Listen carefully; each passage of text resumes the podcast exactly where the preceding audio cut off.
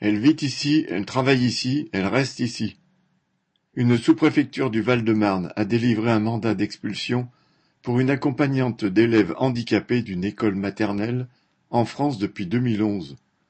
Depuis 2018, son titre de séjour lui est refusé. L'administration l'a ainsi transformé en sans-papier. La politique anti-migrants renforcée sous Macron est infernale pour des travailleurs dont l'existence est suspendue à une menace d'expulsion.